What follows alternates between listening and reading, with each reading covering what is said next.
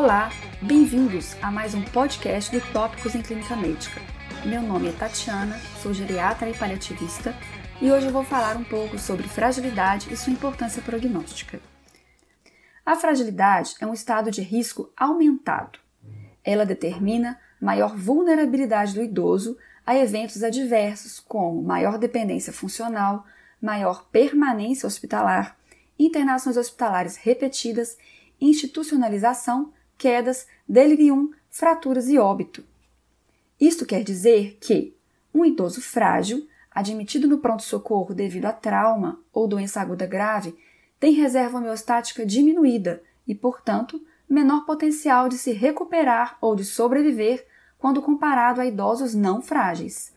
Mesmo em situações de eventos agudos menos graves, é provável que um paciente frágil sofra uma deterioração maior do que o não frágil e demore mais tempo para se recuperar.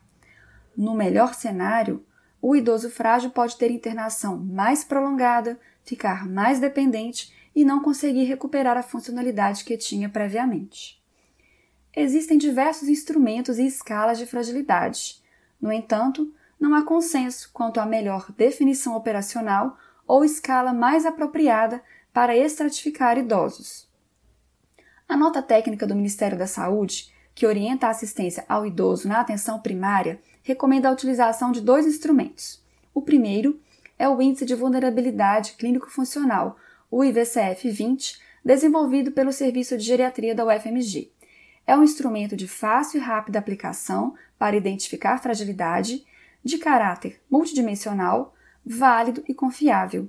O IVCF-20 contempla oito dimensões da saúde, consideradas de risco para declínio funcional e óbito em idosos.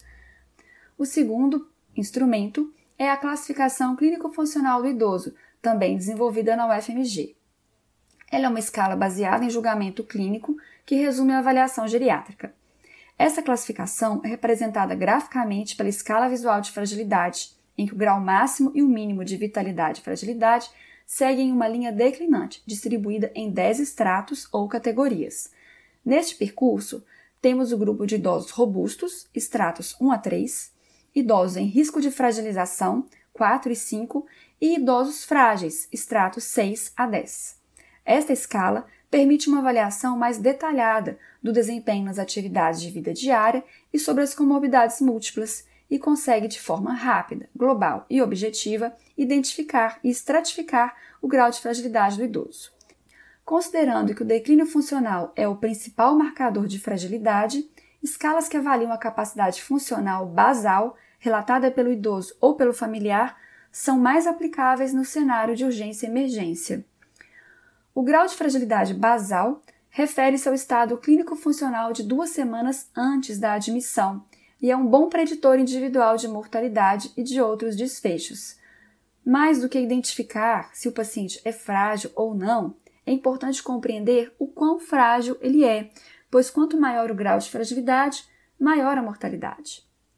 Dados pré-pandemia do NHS demonstraram isso, em que a mortalidade intra-hospitalar em idosos admitidos no pronto-socorro variou gradativamente de 2% em idosos robustos até 24% no idoso com mais alto grau de fragilidade. Estudos que avaliaram fragilidade em idosos com Covid-19 confirmam esses achados, porém com taxas de mortalidade muito mais elevadas, principalmente nas instituições de longa permanência para idosos, onde o número de idosos frágeis é bem maior. Dentre as escalas de fragilidade existentes, a Clinical Freight Scale é uma das mais estudadas no Departamento de Emergência e das mais utilizadas em diversos países. Ela é uma escala de julgamento clínico desenvolvida para resumir a avaliação geriátrica ampla. A CFS faz uma avaliação objetiva e global de funcionalidade, mobilidade, presença de doenças, cognição e nível de atividade física. Ela estratifica os idosos em nove níveis. 1 a 3 são idosos robustos em nível de decrescente de atividade física. O nível 4 descreve idosos pré-frágeis ou vulneráveis, com sinais de fragilidade física, mas com independência nas AVDs instrumentais. Os níveis 5 a 8 descrevem idosos com grau crescente de fragilidade e aumento da dependência. E o nível 9 refere-se a idosos com expectativa de vida inferior a seis meses por doença terminal, sem fazer referência ao grau de fragilidade. A CFS é uma escala acurada, confiável e de rápida e simples aplicação, com itens que podem ser facilmente observados e perguntados. Possui boa capacidade preditiva de desfechos desfavoráveis em idosos admitidos no pronto-socorro por condições clínicas e cirúrgicas e também na terapia intensiva. Em um estudo na Alemanha, com 2.393 pacientes, publicado em 2020, a CFS teve bom desempenho na predição de mortalidade em 30 dias da admissão no departamento de emergência, sendo superior à idade e aos critérios de deterioração aguda, o que a torna uma escala importante para avaliação de prognóstico no curto prazo. Durante a pandemia, sua utilização por avaliadores não treinados aumentou. Houve então uma preocupação com possíveis erros de classificação em cenários de recursos escassos, onde a CFS vem sendo utilizada para alocação de recursos em países europeus, no Canadá e também aqui no Brasil. Isso levou os autores a publicarem uma orientação escrita detalhada e uma árvore de classificação, e o NHS a desenvolver um aplicativo. Aqui no Brasil, o estudo COFRAIL, com 1.830 adultos de meia idade e idosos acometidos pela Covid-19, mostrou que a fragilidade medida pela CFS foi um excelente preditor de mortalidade em seis meses. Indivíduos frágeis tiveram maior mortalidade do que aqueles não frágeis da mesma idade. Em relação aos critérios de gravidade da Covid, medidos pelo SCORE-SOFA, os pacientes frágeis tiveram maior mortalidade do que os não frágeis com o mesmo nível de gravidade por este score. Prognosticar é uma tarefa complexa, mas necessária e urgente no cenário atual. Identificar o grau de fragilidade basal do idoso em cenários de mudança rápida do estado de saúde, como no pronto-socorro, pode auxiliar na tomada de decisões mais proporcionais, reduzindo o grau de incerteza prognóstica. A estratificação possibilita também reconhecer pacientes em fase final de vida, que se beneficiarão de discussões sobre finitude e de receber cuidados paliativos. Assim, evita-se a utilização de tratamentos invasivos inapropriados ou desproporcionais ao estado clínico funcional basal do paciente. Para finalizar, as mensagens idade cronológica e presença de doenças, isoladamente, não são bons preditores de desfechos desfavoráveis em idosos.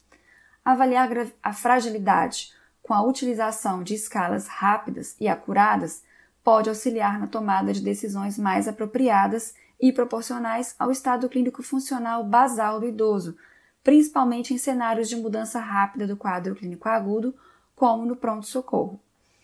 Quanto maior o grau de fragilidade, menor o potencial de reversibilidade clínica diante de um evento agudo grave e maior o benefício que o idoso poderá ter em receber cuidados paliativos.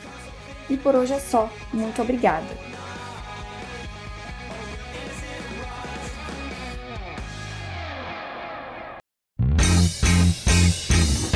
E você que está aí acompanhando Tópicos. Para não perder nenhum episódio, assina o nosso podcast no Spotify, Apple Podcasts SoundCloud ou seu agregador preferido. E toda semana você receberá um aviso de um novo episódio lançado. Aproveita e deixa também uma avaliação nossa por lá. O arroba Tópicos Podcast é o nosso canal de interação no Instagram, onde publicamos material extra, quiz para ajudar a consolidar as informações e você pode deixar seu comentário ou sugestão de temas. Lembrando que o podcast é uma ferramenta de orientação educacional e informação, não substituindo uma recomendação de saúde ou diretriz de condutas. Obrigado e até o próximo episódio.